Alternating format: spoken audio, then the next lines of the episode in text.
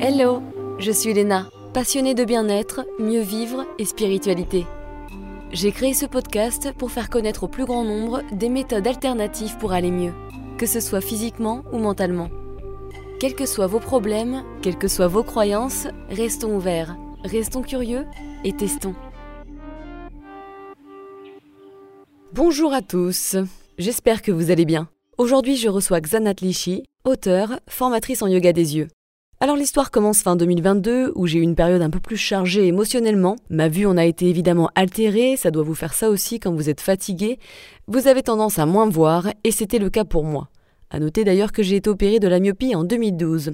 Ça commence à dater. Je suis allée faire mon petit bilan chez l'ophtalmo, qui m'a trouvé un peu d'astigmatie et m'a conseillé ce que la plupart des ophtalmos conseilleraient rapidement, des lunettes. Or, si vous avez été opéré des yeux et qu'on vous dit qu'il faut que vous remettiez des lunettes, let me tell you, the fuck not. que nenni, j'ai pris l'habitude avec mes longues années de souffrance et d'errance médicale à chercher d'autres solutions avant. Et des lunettes, bah ça me paraissait pas la solution la plus adaptée tout de suite. J'ai donc rencontré Xanath, avec laquelle j'ai adopté une routine gym des yeux, et mes yeux sont beaucoup moins fatigués, je vois mieux, tout en sachant que je gère également mon stress ou mes stress, je devrais plutôt dire. Et ça, je pense que c'est une chose qu'il faut aussi retenir. Gérez vos sources d'angoisse, car même la baisse de vue est un message de votre corps. Peut-être que vous ne dormez pas assez, peut-être que vous ne voulez pas voir la vérité en face, littéralement, peut-être que vous êtes trop stressé, bref, c'est important de se poser la question. Alors sans plus attendre, voici l'épisode divisé en deux. Deux épisodes hyper riches, je vous conseille vraiment d'écouter les deux parce qu'ils sont une mine d'informations. Bonne écoute Bonjour Xanat, je suis très contente de te recevoir dans Horizon Podcast. Merci d'être là. Merci, bonjour Léna, moi aussi je suis ravie. On va passer un bon moment ensemble. Mais tout à fait, et très contente enfin de pouvoir réaliser ce podcast qui a été reporté euh, pour cause de maladie hivernale. Mais ça va mieux, je pars juste encore beaucoup du nez, donc vous m'en excuserez mes chouchous, je sais c'est pas très agréable. Alors aujourd'hui, nous allons parler du yoga des yeux parce que je trouve, et bien sûr toi aussi, que nos yeux ne sont pas assez considérés dans notre société aujourd'hui. C'est simple, euh, on n'y prête pas du tout attention, on n'en prend pas soin et pourtant on les torture un peu en regardant trop souvent de près. Alors avant d'entrer dans les détails, j'aimerais que tu nous expliques pourquoi tu t'es dirigé vers ce domaine, car il me semble que tu travaillais initialement dans le monde de l'audiovisuel. Oui, tout à fait. J'ai commencé quand j'avais 22 ans en travaillant dans différents, différentes émissions à la télévision pour différentes chaînes. Et euh, ça me plaisait beaucoup, ça me passionnait. J'ai réalisé un rêve, j'ai fait ça pendant 15 ans. Mais au fil du temps, j'ai commencé à m'intéresser euh, au développement personnel, aux médecines douces. Je viens d'une famille où on est très branché homéopathie, euh, soins naturels, etc.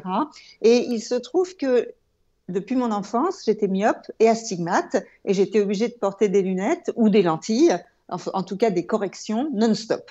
Hmm. Et ça, c'était depuis l'âge de 7-8 ans. Donc, j'ai passé toute une partie de ma vie avec des lunettes en permanence et à une vision un peu faible. J'avais une myopie à moins 6. Et à un moment donné, j'en ai eu assez de ces lunettes. Et j'ai, ça me gênait, ça me, je me trouvais moche. C'est pas pratique, mais je me trouvais moche avec. Mais je comprends, j'avais la même chose. J'aime pas, ça me va pas les lunettes. voilà. Mais quand je les enlevais, j'étais dans le flou complet, une myopie à moins 6. On est, bon, il y a des myopies beaucoup plus fortes. On voit rien quand même. ah non, on voit pas bien. On est un brouillard total. On peut pas fonctionner. Et donc, c'était très compliqué pour moi de les enlever. Et j'ai cherché des solutions. Et dans ce parcours de développement personnel que je faisais en parallèle de mon travail à la télévision, qui me passionnait, mais qui était aussi très speed. C'était, bon, je pense que c'est bien, c'est bien pire maintenant, bien plus, en tout cas, bien plus speed, bien plus fou, bien plus tout ce qu'on veut, voilà. Mais déjà à l'époque, je trouvais, moi, j'ai commencé dans des années bénies, on va dire, d'un ancien temps, euh, et petit à petit, j'ai vu le stress arriver, le speed arriver, les rapports de force arriver, la compétitivité arriver, qu'il n'y avait pas vraiment au début. On était plutôt dans un côté plus artistique, plus mm. créatif. Et là, ça commençait à moins me convenir.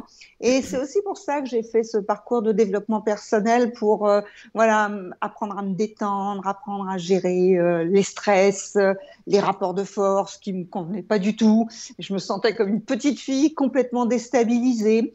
Et donc, dans ce parcours de développement personnel que j'ai fait en PNL, en relaxation, en pensée positive, un beau jour, on m'a dit qu'on pouvait guérir ou améliorer sa vue naturellement par ces pratiques de relaxation, de pensée positive, de visualisation, et que plein de gens le faisaient et mettaient leurs lunettes à la poubelle. Et là, moi, mes yeux ont fait Oh, ça existe! Mais pourquoi j'en ai jamais entendu parler?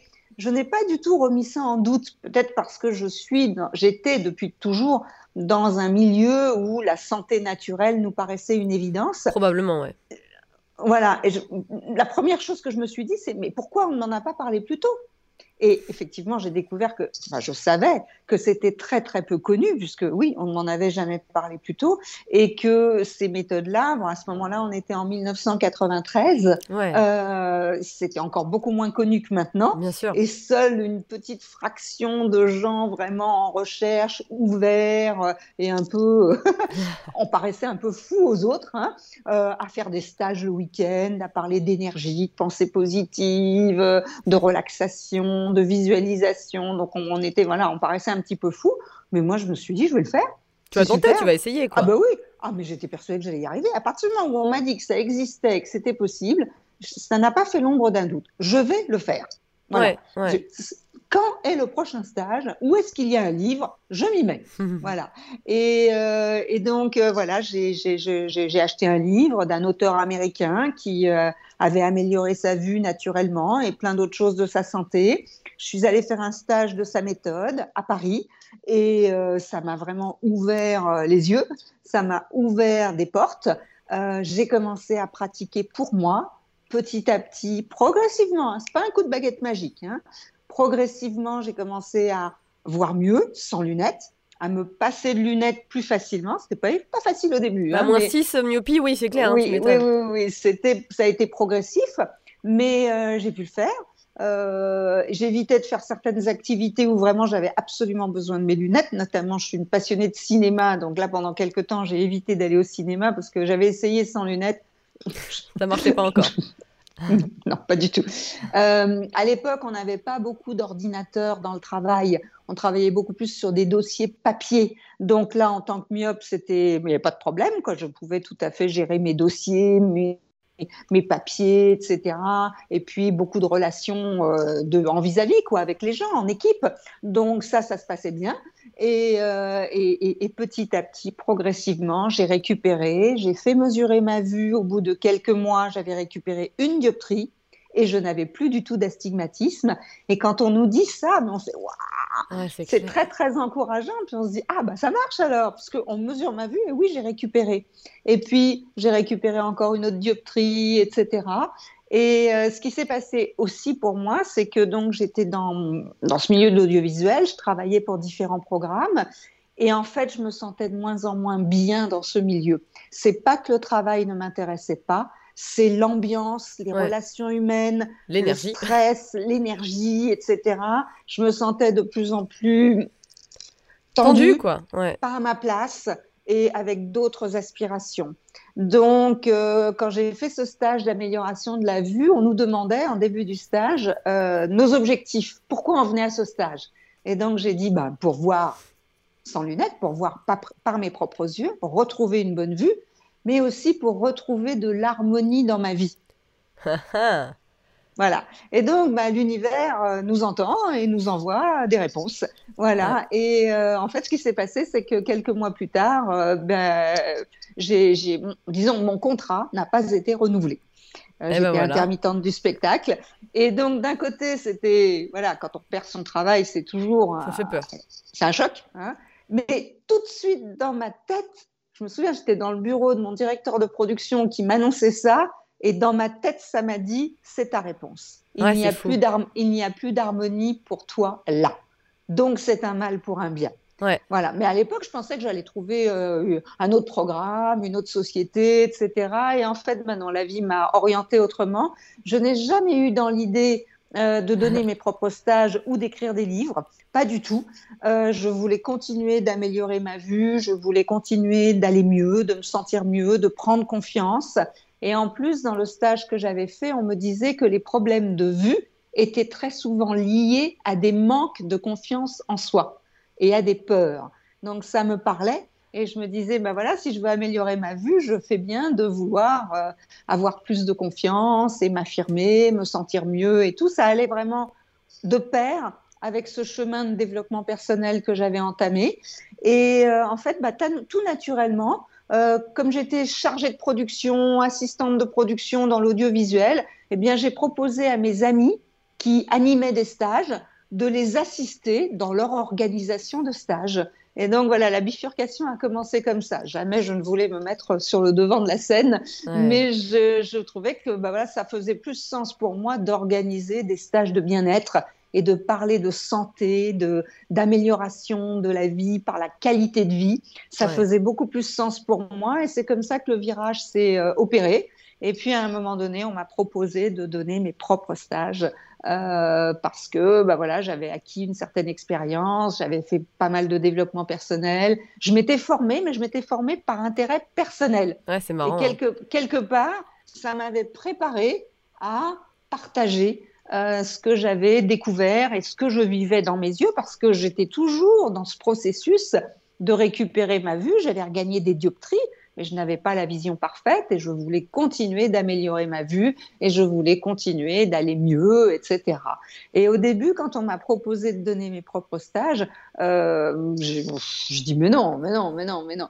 Et euh, quelqu'un m'a dit, tu sais, ce qu'on a reçu dans la vie, un jour, il est bon et il est temps de le partager. Ah, c'est beau. Et ça, ça, hmm. oui, voilà, ça, ça a résonné. Je me sentais pas euh, euh, enseignante. Euh, oui, prête à faire ce genre de choses. Voilà, non, c'était pas officiel, disons, il n'y a pas de formation officielle en plus dans ce domaine-là. Mais partager mon histoire, mon parcours, mon expérience, mes découvertes, ça oui. Donc je le dis parce que c'est comme ça que je me présente. Je ne suis pas médecin, je ne suis pas psychologue, je ne suis pas tout ça. Euh, je suis une chercheuse et euh, qui a voulu, euh, voilà, améliorer des choses pour elle-même.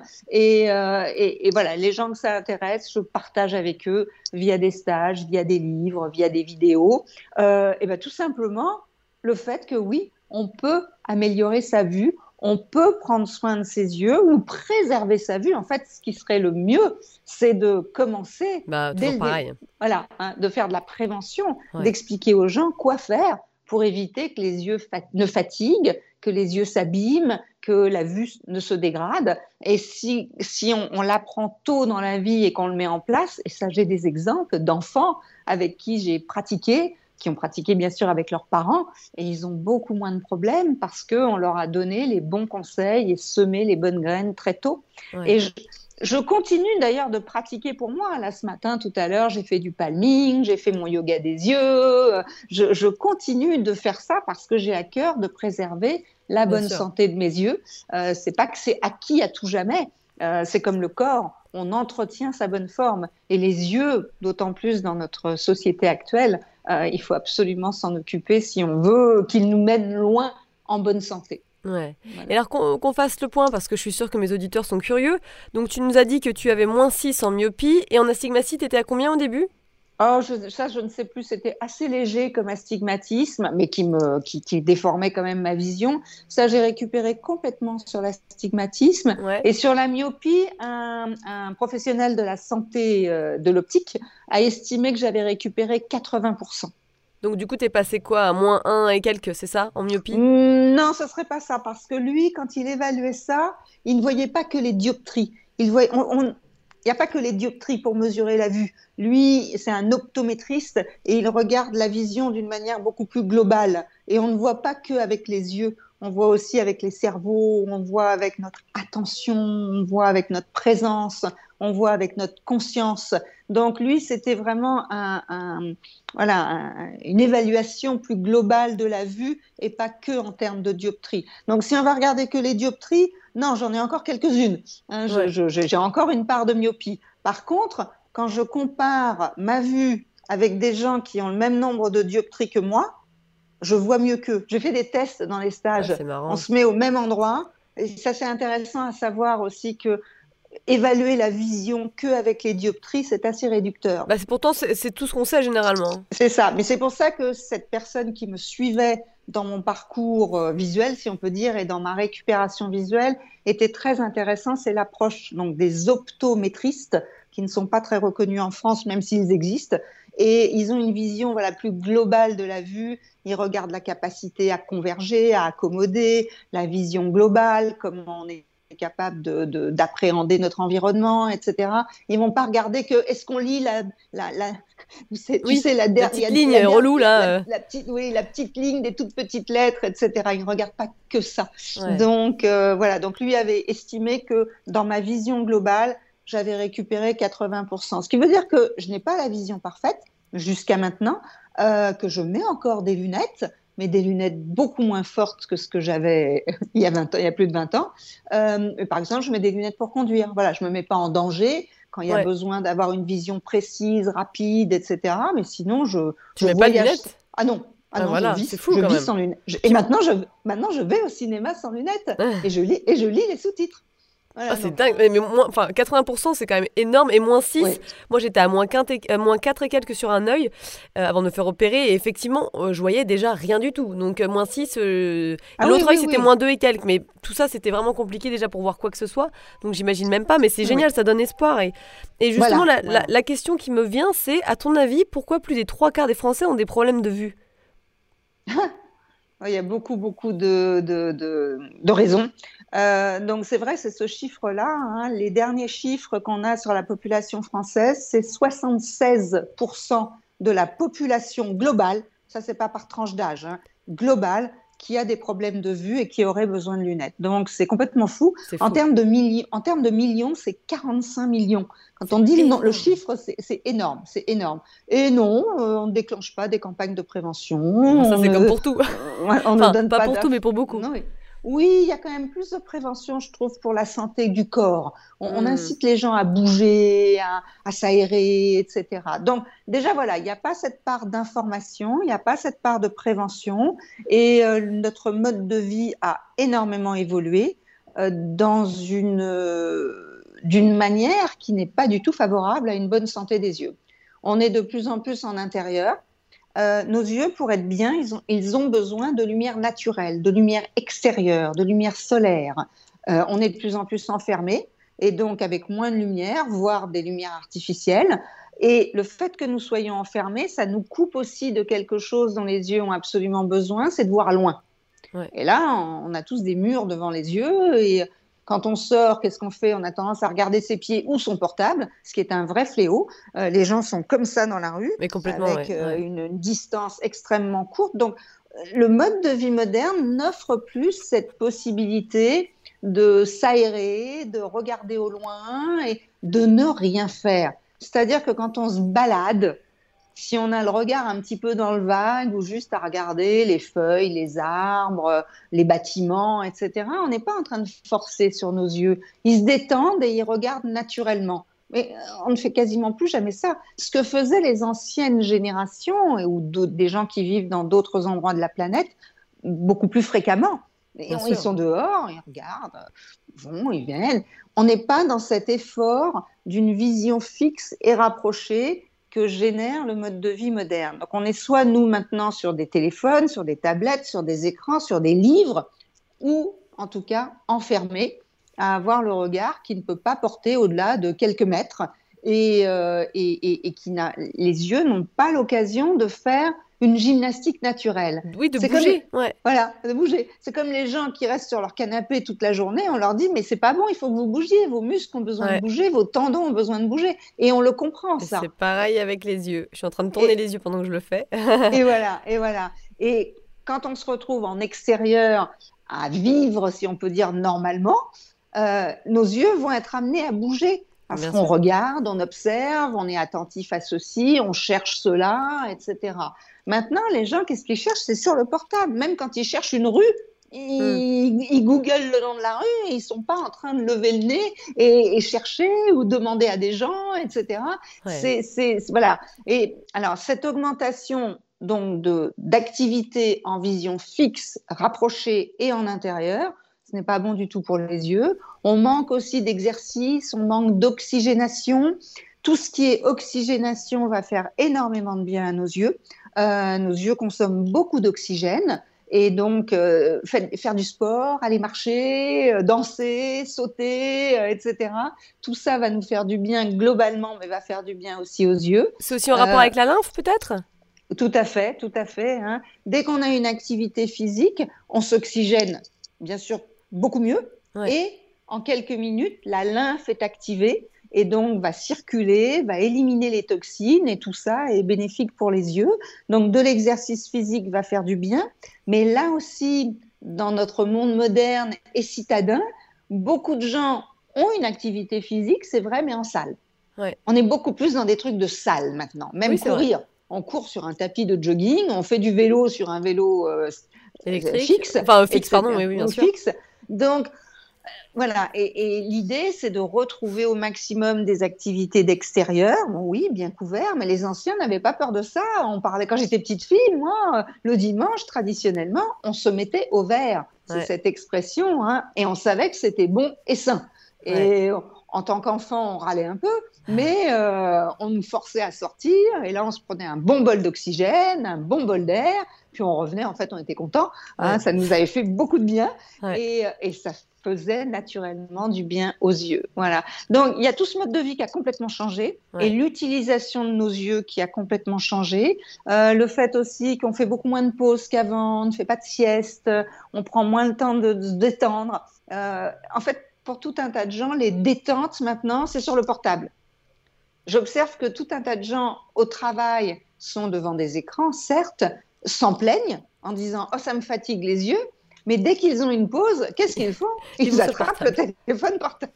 C'est tellement non, Mais là, voilà. Alors, bien sûr que là, c'est pour quelque chose de plus détendant, voir ces messages ou regarder des vidéos rigolotes, etc.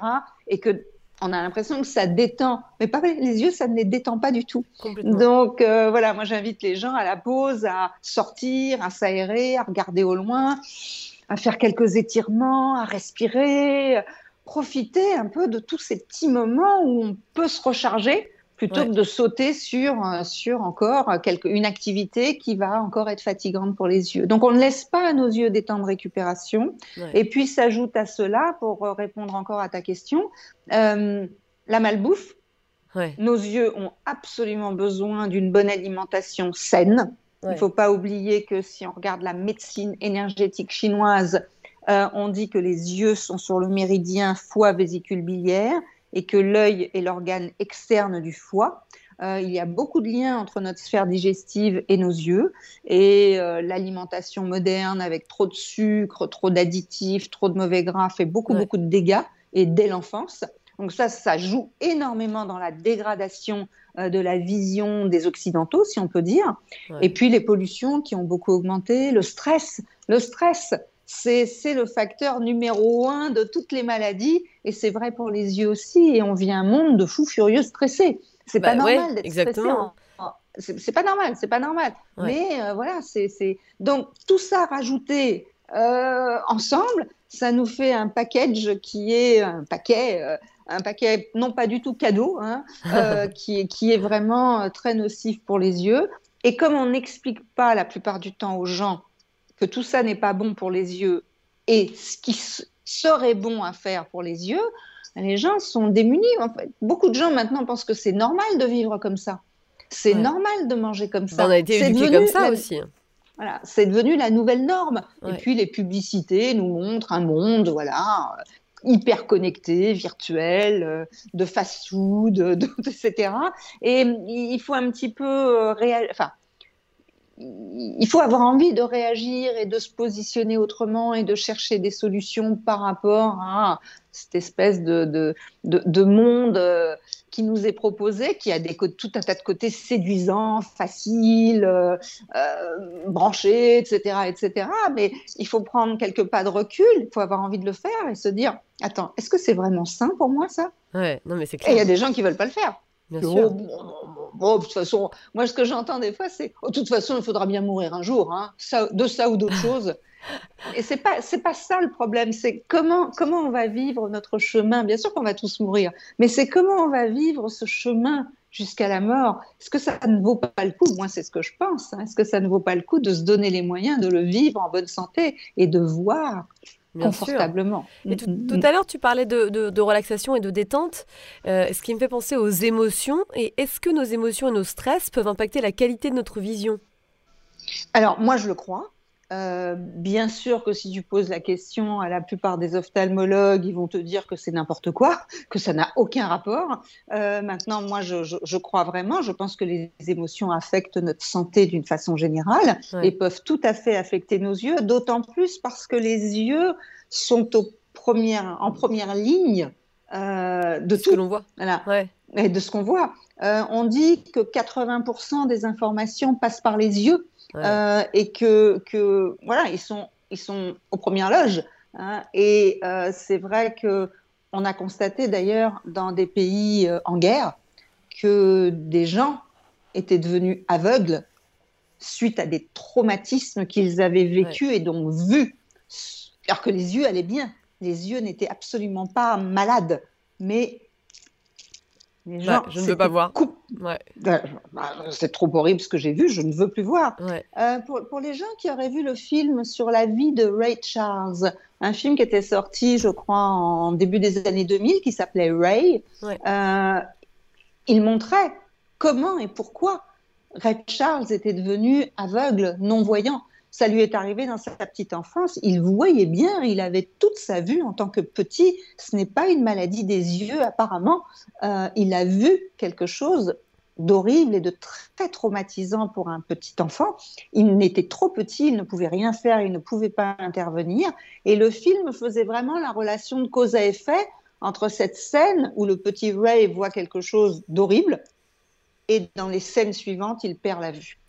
Et c'est un film que Ray Charles, voilà, voilà. C'est un film que Red Charles lui-même avait validé. Hein. Il avait validé le scénario. Il était encore vivant à ce moment-là. Et donc, euh, visiblement, il était d'accord avec euh, ce, point de vue sur euh, le fait qu'il avait perdu la vue pour cela. Donc, oui, euh, alors, on n'a pas besoin de vivre des choses aussi violentes et traumatisantes que ce qu'il a vécu ou ce qu'ont vécu des victimes de guerre, mais nous avons tous vécu des choses douloureuses, difficiles. Et moi, je dis toujours que ce qui est intéressant, c'est de regarder ce qui a pu nous toucher dans notre sensibilité. Voilà, parce que nous sommes tous différents et euh, certaines personnes euh, vont vivre un événement d'une façon plus cool ou moins cool que d'autres. Alors, je donne, toujours, je donne toujours le même exemple. Beaucoup d'enfants développent un problème de vue au moment de la naissance du petit frère ou de la petite sœur, quand ils ne sont plus le seul, quand il y en a un nouveau qui arrive et qui, quelque part, leur vole la place, la vedette, etc.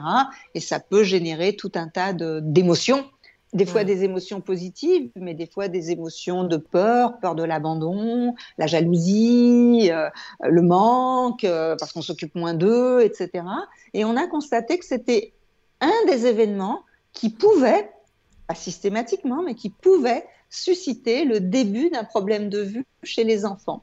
Euh, donc ce n'est pas un drame, ça, ça fait partie de la vie quotidienne, mais en psychologie, c'est très étudié et on sait que c'est ça, génère énormément d'émotions, de conflits, de, difficultés. Mais peu de gens ont fait le lien avec baisse de la vue. Et quand on l'observe, euh, on voit que souvent ça correspond avec le moment où le petit frère est arrivé. Ça peut être aussi les grandes étapes de la vie où on vit quelque chose de nouveau, un changement qui fait monter du stress l'entrée à l'école primaire. Il y a des enfants qui ne veulent pas y aller, ils pleurent. Moi, j'y allais en courant. Hein. Je voulais que ça, aller à l'école primaire parce que je voulais lire, je voulais écrire. J'en avais, voilà, j'étais pressée d'y aller. Mais je me souviens qu'il y avait d'autres enfants qui s'accrochaient à leur maman, qui pleuraient, qui ne voulaient pas y aller. Pour d'autres, à l'adolescence, ça va être l'entrée au collège, l'entrée au lycée, l'entrée dans la vie adulte, euh, le moment très difficile pour certains étudiants des, des, classes préparatoires où ils travaillent comme des fous, ils fatiguent leurs yeux, ils sont dans un stress comme ça. Il y a ces concours de sortie, de ah. compétition, etc. Et euh, il y en a, pouf, la, vue, la vue chute. Voilà. Justement, bah moi, il y a quelques mois, euh, c'était une émotion. Je pense que j'avais pas mal d'émotions de, de stress et je travaille beaucoup sur moi, donc sur certaines densités qui sont restées en moi par rapport à mon histoire personnelle. Et je pense qu'il y avait aussi pas mal de, de, culpabilité ou ce genre de choses. Et donc, effectivement, ma vue a baissé à ce moment-là. Et normalement, ça m'arrive. Hein. Moi, donc, moi, j'étais opérée euh, de la myopie, mais c'est vrai que ça avait baissé. Et normalement, ça dure que quelques jours quand je suis fatiguée ou ce genre de choses. Mais là, ça durait plus longtemps et c'est pour ça que j'ai essayé de chercher d'autres techniques pour améliorer ma vue. Euh, mais effectivement, voilà, il y a aussi des, des, émotions de choses qui sont en toi très importantes, euh, que, tu en aies que tu en aies conscience ou pas hein, d'ailleurs. Mais c'est vrai que je pense que ça peut vraiment jouer, comme d'ailleurs la fatigue et ce qui me fait penser euh, pourquoi quand on est fatigué, on a tendance à moins voir? Est-ce que c'est parce que nous n'avons pas eu assez de temps pour régénérer nos rétines? Je sais pas, hein, mais tu vois. Je veux juste rebondir sur ce que tu disais sur la culpabilité toutes ces émotions, culpabilité, honte, jalousie, compétition, jugement, etc., sont des, émotions qui vont ne pas nous faire du bien et qui vont bien souvent nous, toucher dans notre plexus solaire. Et qui vont générer des tensions au niveau du plexus solaire. Alors là aussi, je fais un autre lien euh, dans les chakras puisque le plexus solaire, c'est un chakra. Euh, dans les chakras, c'est le plexus solaire, le chakra qui régit la vision physique. Et donc, dès qu'on vit un stress, c'est pour ça que je parlais de stress tout à l'heure, ça vient contracter ou nouer ou faire mal au plexus, forcément, ça aura une incidence sur la vue et la vision, puisque si le chakra du plexus solaire ne va pas bien, il est contracté, il est noué, euh, ça va rejaillir sur la vision physique parce qu'il gère les yeux. Donc, de la même façon que j'ai tout à l'heure au niveau du foie, hein, le foie en médecine chinoise qui est relié aux yeux, si on a un problème euh, d'intox, de, de problème alimentaire, de problème de foie, etc., ça peut agir sur la qualité de notre vision. De la même façon, toutes ces émotions, euh, qu'on dira entre guillemets négatives, vont impacter notre plexus solaire et vont donc avoir une répercussion sur les yeux. Et quand on sait ça, on commence à l'observer et on s'en rend compte. Et on voit que quand on n'est pas bien, pour une de ces, de ces émotions-là, d'un seul coup, on peut observer que notre vision euh, se brouille ou baisse ou ah bah là, tu vois, pour être honnête, puisque j'ai passé trois jours de gastro euh, et que je suis fatiguée, etc., j'ai des conséquences, j'ai aussi la crève, je, vois mal. Là, j'ai du mal à fixer mon ordinateur, par exemple. Je vois pas bien, euh, je, le, vois directement, pour le coup. Je sais que ça va s'arranger, que ça va revenir, mais j'ai du mal à te fixer. Je vois, je vois pas trop les lettres, c'est un peu brouillard. Mais effectivement, je le vois quand je suis fatiguée. Alors, alors ça, c'est normal. Voilà. Donc, pour, pour aller à, ta question suivante, par rapport à la fatigue, et effectivement, encore plus si on est malade, euh, c'est la première récupération de nos yeux le sommeil, le repos. C'est pour ça que je disais tout à l'heure, on offre beaucoup moins de temps de récupération à nos yeux. Mais on dort moins bien, ça a été calculé, ah bah évalué. Nous ne dormons plus assez et en plus pour beaucoup de gens, un sommeil de mauvaise qualité. Trop stressé. Euh, stressé, du bruit, de la lumière, il faudrait dormir dans le noir, etc. Plein de gens sont en ville, il y a du bruit, il y a des perturbations, le stress, les gens se réveillent en pleine nuit, les insomnies, enfin bon, bref si nos yeux ne se reposent pas bien et ne peuvent pas bien récupérer pendant la nuit, quand on dort, ils vont être en déficit. Si on est malade, encore plus. En fait, la fonction visuelle consomme énormément d'énergie. et plus on est en forme, plus on est reposé, plus on est en bonne santé, mieux on voit. Et d'ailleurs, j'ai souvent des gens qui me disent Ah, mais moi en vacances, je vois très bien. Ils se reposent plus, il y a évidemment moins de stress, il y a de la détente, il y a du plaisir, on est bien. Souvent, mais ça peut être les vacances d'hiver, hein, mais il y a plus de lumière, on est plus dehors, ce que je disais tout à l'heure. On va être plus dans des activités d'extérieur, donc on est en lumière naturelle qui aide et qui favorise une bonne vue, et forcément on s'oxygène plus, on s'oxygène mieux, et puis on se fait du bien. Voilà, la nature nous recharge, l'exercice, le mouvement physique nous recharge, et donc tout de suite les yeux ils vont beaucoup mieux. Voilà. Donc c'est sûr. Alors voilà, c'est aussi de se dire si on est fatigué, voilà, c'est pas oh là là, ça y est, j'ai la vue qui baisse. C'est ah ben non, je suis fatigué. Voilà, je vois le lien de cause à effet. Euh, je suis malade. Ah bah oui, effectivement, je vois tout de suite que mes yeux, ils n'ont plus l'énergie parce qu'il n'y a plus assez d'énergie dans le corps, parce que l'énergie va ailleurs, etc. Euh, et donc, c'est important aussi de regarder nos problèmes de vue autrement de voir que nos yeux sont impactés par tout un tas de situations de nos vies. Euh, tu parlais des émotions, de la fatigue, la maladie, l'alimentation, le stress, etc. Et plutôt que de tout de suite se dire ah ben ça y est, c'est le début de la baisse de la vue, se dire qu'est-ce que j'ai bien pu faire ou qu'est-ce que je peux vivre qui génère cette baisse visuelle? Et qu'est-ce que je peux faire pour aider mes yeux à récupérer? Ouais, complètement. Il y a des choses à faire. Exactement. Et donc, et, là, c'est donc de reprendre un peu le pouvoir euh, sur la santé de nos yeux et de voir les effets négatifs ou positifs de des choses que nous vivons et ensuite de pouvoir agir en conséquence. Ah oui, là effectivement, il faut que je dorme mieux. Ah là, il faut que je me repose. Ah, là, je suis trop stressée, il faut que je fasse quelque chose. Je vais aller courir, je vais aller marcher, euh, je vais aller me faire faire un massage, qui sait, quoi que ce soit. Hein.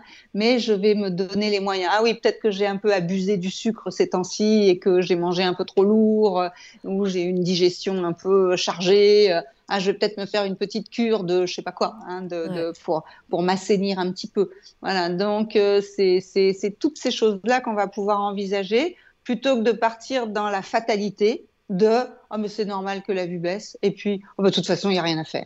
Parce que là, moi, je peux témoigner, il y a plein de choses à faire. Ouais, c'est ça qui est marrant ce que tu dis, parce qu'effectivement, quand on a la vue qui baisse et que ça dure un, temps, euh, bah, comme moi par exemple, ça a duré plus d'un mois, je me suis dit, bon, ça fait longtemps que je suis pas allée voir, euh, tu sais, un... Euh, bah, j'ai un trou de mémoire. Hein, un Merci. C'est mes neurones qui se connectent moins après la gastro, je crois que. Où sont mes neurones? Je ne sais pas. Et effectivement, euh, bah, tu sais, c'était. Euh, bah, vous avez perdu. Euh, pas en myopie, mais c'était en astigmatie. Moi, je savais pas trop. Mais dit, bah, vous, vous, êtes un peu astigmate, alors va falloir porter des lunettes. Je fais. alors, j'ai été myope, j'étais opérée. Moi, remettre des lunettes, comme toutes les personnes qui ont été opérées, tu n'as pas envie de remettre des lunettes. Donc, c'était un peu dur. C'était un petit peu. voilà, j'ai pas. Enfin, tu vois, ça, ça faisait pas plaisir. Et je me suis dit, hum, attends, attends, Léna, on va se calmer. Il y a probablement d'autres solutions. Parce que je suis persuadée que moi qui travaille beaucoup sur mon corps, je peux travailler sur mes yeux parce que les, les yeux peuvent aussi recueillir plein d'émotions, etc. Donc je me suis dit, je vais aller étudier un petit peu d'autres méthodes. Euh, et c'est ce qui me fait penser, et donc c'est là où j'ai découvert toi, hein, mais ce qui me fait penser que les gens mettent probablement trop rapidement ou automatiquement des lunettes, on est d'accord? Tout à fait, tout à fait. Euh, parce que c'est ce qu'on nous dit. De toute façon, déjà, dans mon, déjà dans mon enfance, euh, C'est pas nouveau, hein, mais on le dit de plus en plus. Mais déjà dans mon enfance, quand je suis devenue myope, euh, on nous a dit à ma mère et à moi, ah bah elle aura des lunettes toute sa vie. Et la myopie va continuer euh, de s'aggraver. Donc, on reprend rendez-vous tous les ans et chaque année, elle aura des lunettes de plus en plus fortes. Donc, dès le départ, il n'y a pas de porte de sortie. C'est ça. Et parce qu'eux-mêmes sont persuadés qu'il n'y en a pas, ils sont formés comme cela et quand quelqu'un arrive et dit, mais vous savez, on peut faire autrement, ils ne veulent pas entendre, ils n'y croient pas, parce que dans leur formation, euh, on leur explique que non, non, non, un œil ne peut pas être rééduqué, euh, qu'on ne peut pas récupérer sur une myopie, et qu'au contraire, la plupart des problèmes de vue ne peuvent que s'aggraver, dans le meilleur des cas, être stable, mais récupérer certainement pas. Donc, euh, il y a ce discours qui est là et qui s'est amplifié, je dirais, au fil des décennies. Euh, et maintenant, tous les adultes, on leur dit que de toute façon, même s'ils ont grandi enfants, adolescents, etc., en ayant une bonne vue, qu'il ne faut pas se faire d'illusions. À la quarantaine, ça baissera fatalement. Donc, quand la vue baisse, effectivement, les gens disent Ah ben ça y est. Parce qu'il y a une programmation, une programmation collective que tôt ou tard, la vue baissera et qu'il n'y a rien à faire et c'est le début. Et moi, j'ai des témoignages de, gens qui viennent à moi dans les stages ou qui me téléphonent pour avoir des infos, des renseignements, etc. Euh, et il y en a plusieurs qui m'ont dit que justement à la quarantaine, euh, 45, etc., quand la vue a commencé à baisser, euh, elles ont demandé à leur ophtalmologue, mais il n'y a pas une gymnastique à faire, il n'y a pas une rééducation possible. Euh, moi, j'ai pas envie de mettre des lunettes maintenant, euh, je dois bien pouvoir faire quelque chose. Et certains ophtalmologues, répondent Madame, la seule chose qu'il y a à faire, c'est d'accepter votre âge. oh my god, ouais. Et là, ça, voilà. Et donc, ça te conditionne, quoi, c'est fou. Hein. Mais c'est ça. Donc, non seulement il n'y a aucune solution, ouverture proposée, mais c'est boum. En fait, vous êtes vieille, madame. Vous avez 40 ans, vous êtes vieille, acceptez-le. Et là, c'est. Hmm. Et il n'y a que pour les yeux qu'on nous dit ça, qu'on trouve normal que dès la quarantaine, un organe s'arrête de fonctionner et qu'il va avoir besoin de béquilles ou d'opérations. C'est moi, ça m'interpelle depuis le début hein, cette histoire. Je me dis mais pourquoi alors qu'on a des exemples de centenaires qui voient bien. pourquoi s'est développée cette idée qu'il n'y avait rien à faire, que c'était une fatalité et qu'il ne fallait pas rêver, nous y passerions tous. Euh, on n'estime pas que doit, c'est normal de marcher avec des cannes à 40 ans. On rigolerait tous en disant mais ça va pas. Euh, voilà, euh, je ne sais pas. C'est pour les, les yeux, c'est comme ça. Même les oreilles, où pas mal de gens ont l'audition qui baisse, ça aussi, on peut se poser des questions sur notre monde, hein, qui crée des non-voyants, des malentendants, etc., sans chercher le pourquoi. Qu'est-ce qu'on pourrait faire pour éviter ça Mais quand même, les, les oreilles, c'est plus tard on ne dit pas aux gens, hein, il faut vous appareiller dès la quarantaine, parce que vos oreilles, euh, bah non, elles ne peuvent plus, vos oreilles. Ah bah non, vous avez 40 ans, elles ne peuvent plus. On ne dit pas ça. Euh, c'est pour les yeux. Et euh, on nous a tellement répété ça, on ne nous parle tellement pas de solution, voire même on décourage les gens. ah ben non, c'est des charlatans ceux qui vous disent qu'on peut faire autrement. Voilà. Donc, un célèbre ophtalmologue américain du début du XXe siècle avait proposé le docteur William Bates avait proposé des pratiques pour aider ses patients euh, à se passer de lunettes, à retrouver une bonne vue. Et déjà à l'époque, donc 1900, euh, il s'est fait attaquer par ses confrères qui ont dit qu'il n'y avait aucune preuve scientifique que sa méthode pouvait marcher. Et lui, les preuves, il avait oui, c'est patient. Exactement, c'est souvent comme ah, ça. Bah, regardez, euh, au niveau. C'est ah, pareil avec le côté somatique et les méditations somatiques et le fait de retirer des traumas du corps en ressentant justement ces densités dans son corps. Bah, c'est pareil, il n'y a pas énormément d'études, sauf qu'en fait, souvent les gens, enfin les spécialistes ont vu des centaines et des milliers de patients et ont vu tous ces. Donc je suis assez d'accord avec ce que tu dis. Tout à fait. Et le, le docteur Bates, pardon, le docteur Bates a eu des super résultats avec beaucoup de gens. Bon, il cherchait, hein, c'était un précurseur. Donc, il n'avait pas raison sur tout. Euh, il s'est trompé sur certaines choses, etc. Mais au moins, il cherchait et il proposait. Et il a aidé beaucoup de gens. Euh, mais il a été jeté, mais jeté. Il a été radié. Hein. Bah. Ils l'ont radié. Donc, euh, bon, c'est. Voilà. Et, et jusqu'à maintenant, le corps médical ne s'intéresse pas à ces recherches et continue de dire que c'est n'importe quoi alors que cette méthode, elle continue d'aider des gens. Hein. Et, euh, mais en plus, c'est pourquoi fermer les portes? Pourquoi refuser l'espoir? Pourquoi? Moi, ça me, c'est quelque chose qui me, qui m'interpelle beaucoup, quoi. ça fait rien de mal pour le coup. C'est du, des yeux, du, yoga des yeux. C'est pas non plus euh, des médicaments à prendre. Et c'est des méthodes très douces qui, au pire, ne feront rien. Voilà. voilà. Il n'y aura pas, pas d'amélioration, mais il n'y aura pas, il y aura pas de, d'aggravation non plus. Et quand on prend soin de soi en douceur, de toute façon, c'est plutôt bénéfique. Donc c'est vrai que c'est très étonnant parce que ça peut générer, euh, euh, le fait que ces méthodes existent, ça peut générer beaucoup d'agressivité chez les gens qui n'y croient pas.